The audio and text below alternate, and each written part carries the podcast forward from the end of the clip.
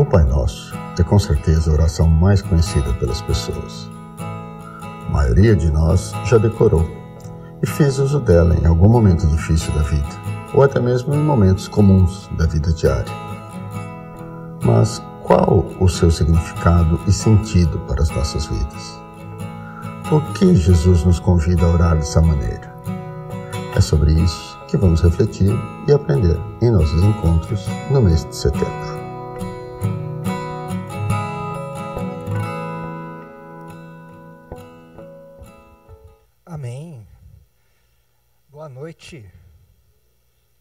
Paz, tudo bem com vocês?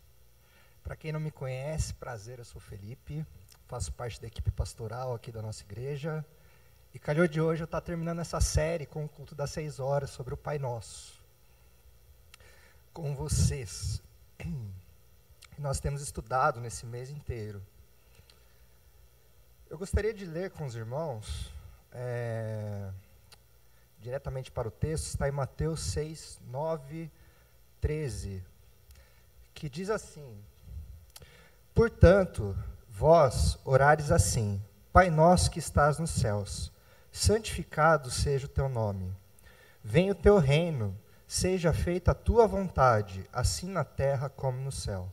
O pão nosso de cada dia nos dá hoje, e perdoa as nossas dívidas, assim como nós perdoamos aos nossos devedores. E não nos conduzas à tentação, mas livra-nos do mal, porque teu é o reino, o poder e a glória para sempre. Amém. Gostaria de convidar os irmãos a orar mais um pouquinho. Vamos lá. Senhor, obrigado por esse momento, Pai. Acabamos de ler a tua palavra. E pedimos, ó Deus, que o Senhor fale, Deus, conosco, aos nossos corações, através dela. Peço tua misericórdia sobre a minha vida, Deus, e que o Senhor, ó Deus, apesar de mim mesmo, possa falar por mim. Em nome de Jesus. Amém. A oração do Pai Nosso, eu sei que a gente já conversou o mês inteiro sobre isso, o Caio, a Bruna já deve ter explicado para vocês.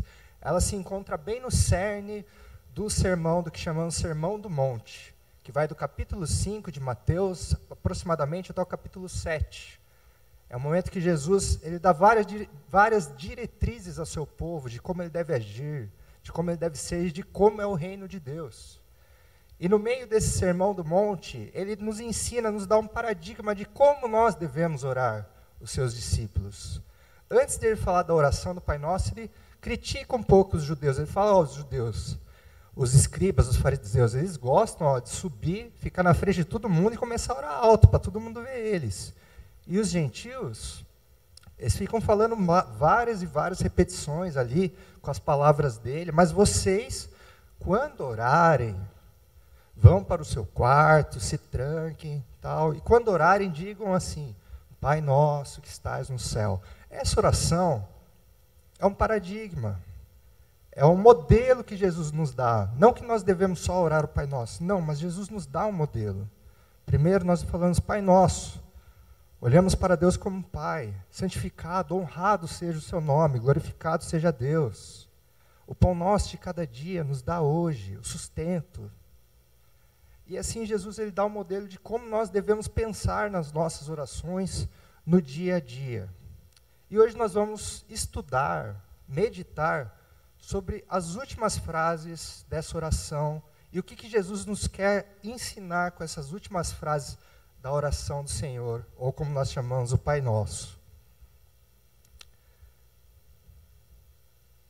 Que é assim: Não nos conduzas à tentação, mas livra-nos do mal, porque teu é o reino, o poder e a glória para sempre. A primeira consideração que nós podemos tirar dessa última parte da oração do Pai Nosso, é que é preciso pedir ajuda para as áreas vulneráveis da nossa vida. A tradução aqui que nós estamos usando é: não nos conduzas à tentação. Há alguns comentaristas que preferem dizer: não nos conduzas ao tempo da aprovação. E aqui eu preciso explicar para vocês que há uma certa divergência entre os estudiosos, entre os comentaristas, quanto à tradução dessa passagem. Eu prefiro, é a minha opinião, dizer ou orar, Deus, é, por favor, nos não nos conduzas ao tempo da aprovação ou, da, ou do teste. Né? Porque aparentemente, quando a gente ora, não nos conduzas à tentação, parece que Deus está nos conduzindo diretamente à tentação. E a Bíblia diz que Deus não faz isso conosco. Deus não nos tenta. Ele permite que nós vamos até caminhos que a gente encontre tentação, sim, mas não é Deus que nos tenta, como a gente percebe ou lê no livro de Tiago. Mas Deus permite que em alguns momentos da nossa vida nós passamos por testes, por provações. E o que Jesus diz nesse momento é: ore para que Deus permita que vocês não vão por esses caminhos.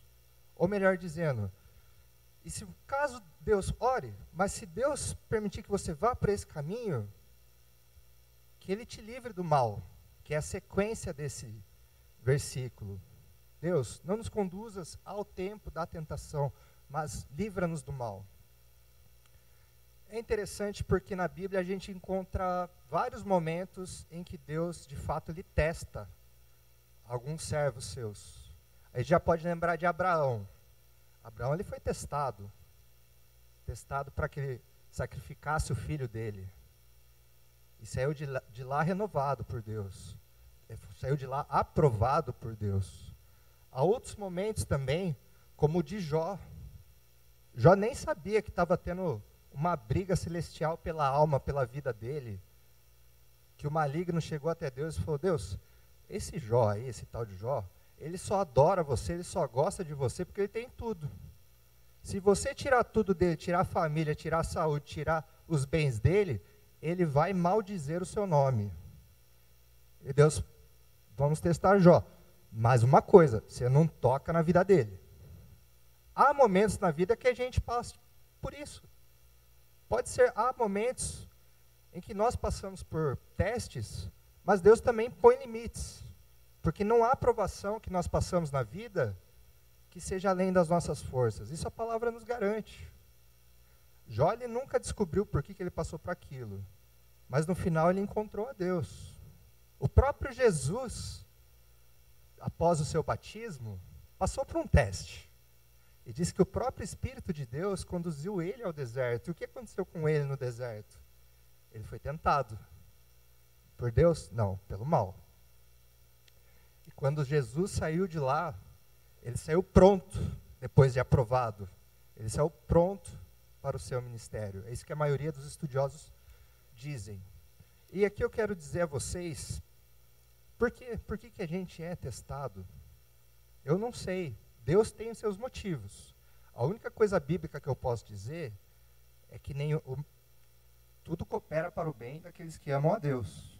Se Deus permitiu que você fosse conduzido a um tempo de testes, pode ter certeza, Deus não quer o seu mal. Deus tem um plano maior. Deus tem um propósito para você nesse teste. E aqui eu quero compartilhar a minha história com vocês que eu passei, estou passando ainda nesses últimos tempos, com a minha família, com a minha vida. Eu sei que alguns irmãos já sabem, têm orado pela minha família. A minha mãe, há pouco tempo atrás, ela acabou ficando ruim da saúde, de repente ela foi parar na UTI, e eu e minha família quebrou o nosso chão. Ficamos sem chão, ficamos desesperados. E era, a gente nunca tinha vivido isso. Nunca tinha vivido uma pessoa que eu amava tanto numa UTI e com a incerteza se a pessoa vai sair de lá viva ou não. E é desolador. Eu ia para o hospital direto e o ambiente de UTI é um ambiente que eu não desejo para ninguém. Você vê morte lá todo dia, você vê gente chorando lá. Eu confesso que ali foi um momento de teste, de provação na minha família. Por que Deus permitiu que a gente passasse por isso? Olha, eu não sei, mas eu sei que Deus tratou muita coisa na minha vida. E que se ele não tivesse usado isso, eu não sei como ele ia tratar. Muitas pessoas que me conhecem próximo, quem é próximo de mim, sabe que eu sou um pouco ansioso. Agora, quando você tem a sua mãe ou um parente no hospital e você não pode fazer nada, você não pode fazer nada. Por mais que você tenha dinheiro, nada, o que você pode fazer? O máximo que eu posso fazer é orar. Eu lembro que alguns momentos eram os piores momentos, de noite ou de manhã, quando a gente recebia uma notícia médica uma vez no dia. Eu sei que Deus ali ele tratou a minha impaciência, minha ansiedade. Ele usou aquele momento para me testar e testar a minha fé, a minha família nesse momento.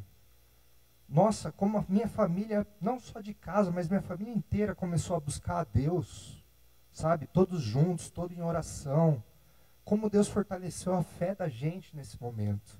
Então eu posso dizer que se Deus permite que nós vamos para momentos de teste, não é para o nosso mal. É porque Ele tem algo muito maior que a gente não consegue ver e que Ele quer trabalhar na nossa vida. Mas esse versículo, ele aponta para a nossa vulnerabilidade, que a gente tem que pedir para Deus que Ele seja o nosso guia nos momentos de teste, nos momentos de provação, porque a vida, até nós chegarmos até o final dela, a gente vai passar muito por isso. E é isso que devemos pedir a Deus. Deus, esteja conosco, cuida de nós quando vier o tempo da aprovação, o tempo do teste, o tempo da tentação. Há um autor que eu gosto muito, Kenneth Bale. Ele morou muitos anos no Oriente Médio. E ele fala, ele conclui essa parte da petição muito bem. Acho que a melhor interpretação é a dele. Ele fala que toda vez que ele ia peregrinar no deserto, ele tinha que arranjar um excelente guia que conhecesse as areias do deserto, para que ninguém da caravana ali morresse ou se perdesse no deserto. Porque para acontecer isso era facíssimo, facílimo. Então, quando ele diz que ele sempre procurava um bom guia, ele colocava ele e a caravana, colocava a vida deles na mão do guia. E a interpretação é essa, como se Deus fosse um guia para nós no deserto. Olha, Deus, a gente está indo para o deserto, estamos indo, estamos confiando em você. A gente sabe que está indo para o deserto, mas a gente está colocando a nossa confiança em você, que é o nosso guia. E que o Senhor cuide de nós nessa passagem pelo deserto. Eu posso garantir para vocês que Deus será o melhor guia na vida de vocês, em qualquer deserto que vocês passarem nessa vida. É isso que essa, é, essa petição nos diz. Ela aponta para a nossa fragilidade. Eu quero perguntar a você: quais são as suas áreas frágeis na vida, ou vulneráveis? Quais são as suas fraquezas, as tentações, os atalhos, caminhos mais curtos que sugerem sempre algumas coisas, ninguém está vendo. Talvez essa seja uma das suas maiores mentiras. É só uma vez que eu vou fazer isso. E quando você percebe, já se tornou escravo de algo ruim. É apenas uma pequena mentira, até que você precise contar outras milhares de mentiras para sustentar essa primeira. Vencer as tentações e provações da vida não apenas nos fortalecem, mas nos ensinam a cada dia a sermos dependentes de Deus. Todos os dias somos desafiados, então, a dizer: não nos deixes cair em tentação. Ore sempre a Deus. Deus, não me deixe cair em tentação. Deus, esteja comigo no caminho do deserto quando eu for guiado para uma provação. Para concluir esse tópico, a gente diz a seguinte frase do apóstolo Paulo: não vos sobreveio tentação que não fosse humana, mas Deus é fiel e não permitirá que sejas tentados além das vossas forças. Pelo contrário, juntamente com a tentação, vos proverá livramento, de sorte que a possais suportar. Então, a nossa primeira lição, entenda que você é frágil, que na vida a gente precisa do cuidado de Deus se você pensa que está bem, que está de pé, o apóstolo Paulo já dizia, cuidado para que você não caia. Porque a gente é frágil. Nós temos que saber e colocar a nossa fragilidade, sermos humildes colocarmos a nossa fragilidade diante de Deus para que Ele cuide de nós. O segundo apontamento é preciso pedir, é que precisamos pedir proteção diante do mal que não vemos que é o versículo que diz, o verso, mas livra-nos do mal. Aqui a palavra mal, não há dúvidas entre os comentaristas. Aqui ele está falando do maligno, do mal, do diabo, de Satanás. E é interessante que na nossa vida diária, na nossa vida corrida, a gente é tão irrealista que a gente esquece que existe uma dimensão espiritual à nossa volta. E eu queria dizer para vocês: existe sim.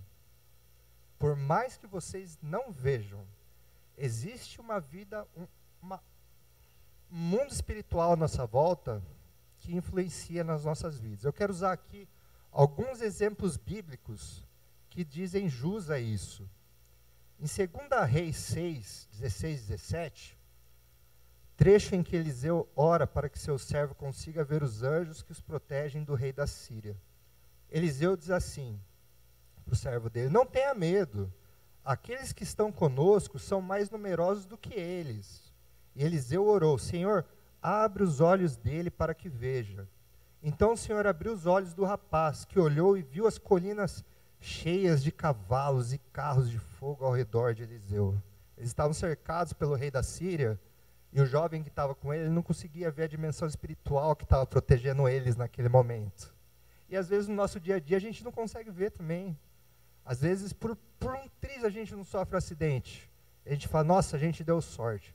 Desculpa, não foi sorte. Deus que pôs a mão ali, cuidou de você, protegeu você, protegeu sua vida. Para mim não é sorte, para mim é Deus. Existe muita coisa que a gente racionaliza, mas existe também um mundo espiritual à nossa volta. Olha outro texto aqui, do, do, a Epístola de Judas, capítulo 1, verso 9, que diz assim: Contudo, nem mesmo o arcanjo Miguel, quando estava disputando com o diabo acerca do corpo de Moisés, ousou fazer acusação injuriosa contra ele, mas disse: O Senhor o repreenda. Olha outra passagem mostrando como existe uma vida espiritual, um mundo espiritual à nossa volta, que está em Lucas 22, versos 31 e 32, que Jesus diz assim a Simão: Simão, Simão, Satanás pediu vocês para peneirá-los como trigo, mas eu orei por você para que a sua fé não desfaleça. E quando você se converter, fortaleça os seus irmãos. E eu fico pensando quantas vezes Jesus já não interviu quando o maligno, quando o mal quis peneirar a gente. Ele foi diante de Deus e Deus, Deus, não permita que ele seja peneirado. Cuida dele. É isso que Jesus está dizendo para a gente no Pai Nosso. Ore também para que Deus o livre do mal, do maligno, porque existe sim uma realidade espiritual ampla e que influi na nossa vida, muitas vezes sem que a gente perceba, essa é a pior parte. Muitas vezes o mal não vem fantasiado de mal, vem fantasiado de coisa boa. A gente nem percebe. A gente vê no jardim do Éden. O que, que a Eva disse quando viu a fruta que não podia comer? Nossa, a fruta é bonita, é agradável aos olhos. Se ela comesse aquilo, acabou tudo. E foi o que aconteceu. A serpente tentou ela, não, pode comer, não vai acontecer nada. É esse o mal que a gente tem que pedir para Deus nos proteger. Todo tipo de mal. Existe sim uma realidade espiritual à nossa volta. Esses dias eu estava passeando com meu sobrinho, cachorro, meu sobrinho e meu irmão. Um bosque lá perto de casa. Meu irmão viu algo aceso, um fogo lá longe. Falou: Nossa, parece que tem uma vela ali acesa. Falei, Nossa, parece que tem uma vela mesmo acesa, né? Eu falei, vou lá ver que é aquele negócio ali, né? Aí meu, meu sobrinho queria ir, eu acho. Aí meu irmão disse: Não, você fica aqui. Aí eu fui lá, tinha de fato uma vela acesa de uma certa cor. Era perceptível que embaixo alguém havia cavocado alguma coisa. E eu falei: Isso aqui é uma bruxaria né? Eu não deixei meu sobrinho até lá, tudo mais. A hora que eu voltei, meu sobrinho, tio, o que, que era aquilo lá? O que, que era aquela vela, acesa? Eu falei, como é que eu vou explicar para meu sobrinho o que, que é uma feitiçaria, o que é uma bruxaria? Eu falei, ah, uma bruxaria. Como assim? Existe? Eu falei, existe. Bruxaria não é só no videogame, nos desenhos? Eu falei, não, existe na vida real. Existem pessoas que fazem, que mexem com essas coisas espirituais. Nós hoje nos reunimos na igreja, sim, graças a Deus, buscamos a Deus. Mas há pessoas aí fora que não buscam a Deus, que buscam outras entidades, entidades malignas. E é por isso que nós temos que orar. Deus, livra-nos do mal. Eu já nem imagino quantas vezes a gente já orou isso E quantos livramentos Deus nos deu, sem a gente nem saber que Ele deu, porque a gente pediu para Ele nos livrar do mal. Graças a Deus. Às vezes acontece coisas na nossa vida que a gente nem vê, mas que Deus cuidou da gente. E a gente tem que sempre agradecer a Deus pelo cuidado dele, inclusive os cuidados que a gente não vê na nossa vida. Aplicação. Essa parte da oração é um convite a pedirmos proteção diante daquilo que não vemos. Tudo que vem para separar, romper, quebrar, distorcer, mentir, maltratar, destruir, ferir e acabar por gerar conflito, violência, agressão, indiferença, ódio, rancor, morte, medo, vergonha, humilhação, escravidão, é diabólico e se coloca como essa realidade anti-reino de Deus. E o diabo, de fato, ele veio para matar, roubar e destruir. Isso é, não é Deus cuidar da sua vida, ele faz isso com você. Portanto, que você sempre ore, Deus, livra-nos do maligno. E temos a seguinte frase, aliás, um versículo e uma frase a seguir.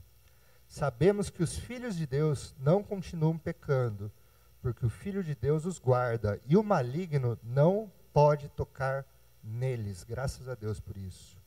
E assim podemos afirmar com toda certeza a seguinte frase do Rick Warren, que diz assim: O poder de Deus é a minha proteção.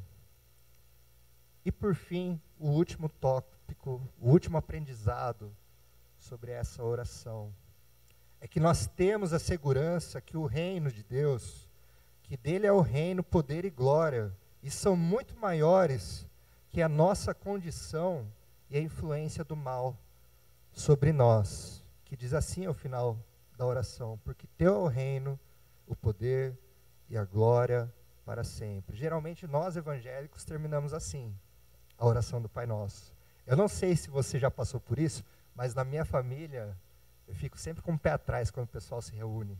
Porque sempre há católicos, há evangélicos, e a gente vai orar o Pai Nosso. Tem uma turma que termina antes, e os, os evangélicos geralmente continuam, pois tem o reino, o poder e a glória para sempre. E parece que traz um climão assim na hora, né? A gente já vê a divergência religiosa na hora ali. É engraçado isso. Eu, eu, eu, eu sinto esse climão na hora nas reuniões de família às vezes. Mas, na verdade, por que, que existe isso? Porque há manuscritos antigos que contêm essa parte final, pois teu é o reino, o poder e a glória para sempre. E há manuscritos antigos que não contêm. A oração é a mesma, mas nós optamos por essa parte, que na verdade, para mim, ao meu ver, ela coroa a oração do Pai Nosso. É como se fosse cereja do bolo na oração. Nós pedimos, Pai nosso que estás no céu, santificado seja o teu nome, por nós de cada dia nos dai hoje, perdoa as nossas dívidas, livra-nos do mal. Por quê?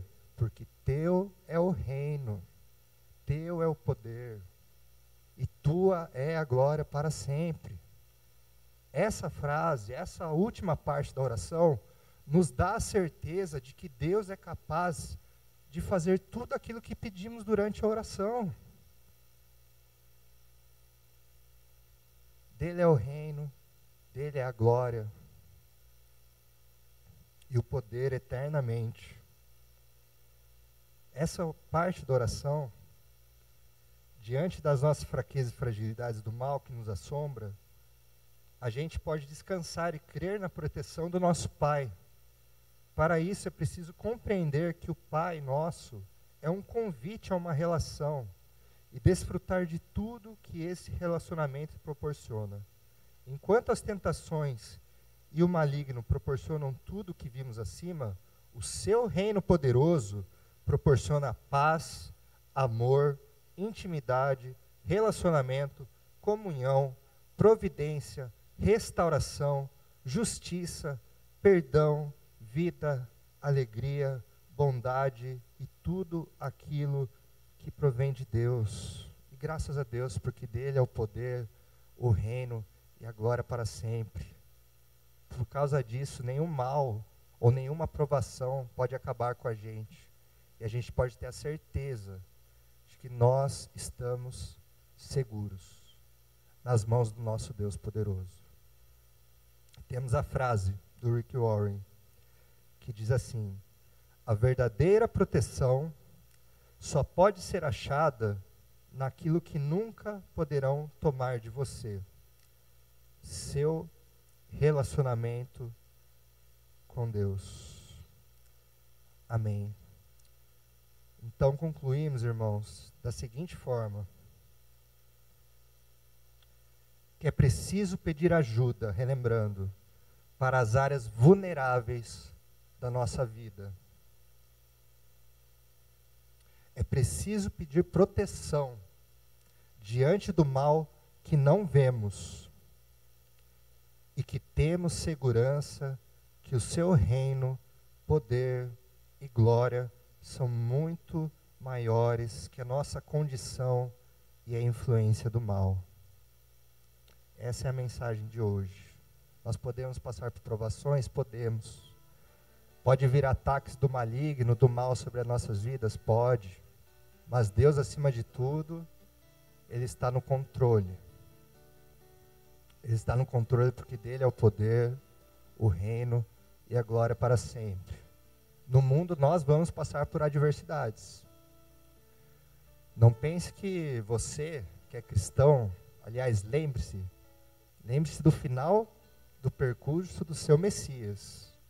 Foi numa cruz. Então não pense que a nossa vida vai ser só coisa boa. Nós também vamos passar por provações e por períodos difíceis. Se o nosso Messias, o nosso Salvador passou por coisas assim, por que nós não iremos passar? Mas nós temos a garantia de que esse Messias venceu a morte e ressuscitou. E é por isso que hoje nós estamos aqui reunidos e adorando a Ele. Nós temos a garantia que, apesar das provações e dos tempos difíceis e do mal, Deus cuida de nós, de cada um de nós, até nas coisas e detalhes que nós não vemos. Que você saia daqui hoje com essa certeza. Que você tem um Deus que ama você, a sua vida, cuida de você, quer estar com você. No nome de Jesus. Deus, muito obrigado por esse momento, Pai, como, como irmãos em tua igreja. Obrigado por esse estudo, Deus, por essa palavra. O Senhor nos dê essa certeza, Deus, de que somos vulneráveis. E pedimos sempre, precisamos sempre pedir, Deus, ajuda a Ti, ó Pai, por conta das coisas deste mundo, ó Pai, as coisas que não vemos, ó Pai. Deus, pedimos, ó Pai, não nos conduzas, ó Pai, a tempos de tentação ou provação, mas caso o Senhor nos conduzir, Deus, seja o nosso guia. E que em todo momento, Deus, e apesar de tudo, das provações, o Senhor nos livre do mal. Porque Teu é o reino, Deus, o poder e a glória para todo o sempre. Amém. One, two, one, two, three, four. Intro.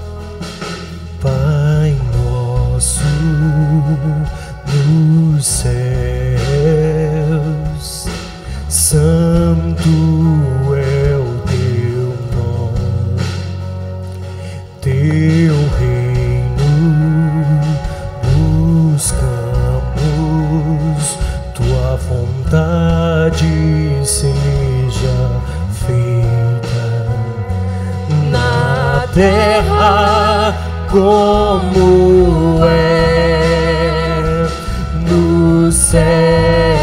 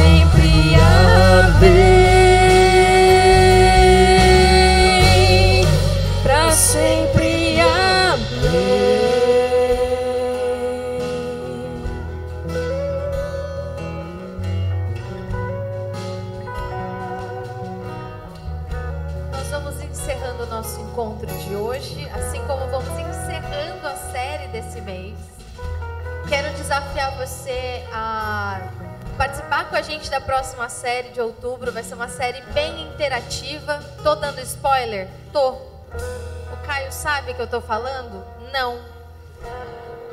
Mas vai ser uma série para envolver toda a igreja. Você que é membro, você que ainda não é membro, a gente quer te convidar para participar da série do mês que vem junto com a gente. Ah, a tag de hoje é muito, muito profunda. Ela diz que o poder da oração está em quem a ouve e não em quem a faz. Quantos momentos da nossa vida a gente orou ou pior, a gente se negou a orar porque achou que a gente não tinha dignidade alguma para fazer aquela oração, que a gente não tinha força para fazer aquela oração. Mas o poder, o reino e a glória é do nosso Deus que ouve as nossas orações. Vamos ficar de pé, receber a bênção, que você tenha uma boa semana, uma semana abençoada. Que a graça do nosso Senhor Jesus Cristo, o amor incomparável de Deus, o nosso Pai, que ouve as nossas orações e que é um bom e poderoso Pai. Que a consolação e a comunhão do Espírito Santo, que nos conduz em oração e ora por nós com gemidos inexprimíveis, ou seja, que não podem ser explicados nas nossas angústias, aflições, esteja sobre a sua vida, esteja sobre a vida da sua família, hoje e sempre. Amém. Encontro vocês lá fora.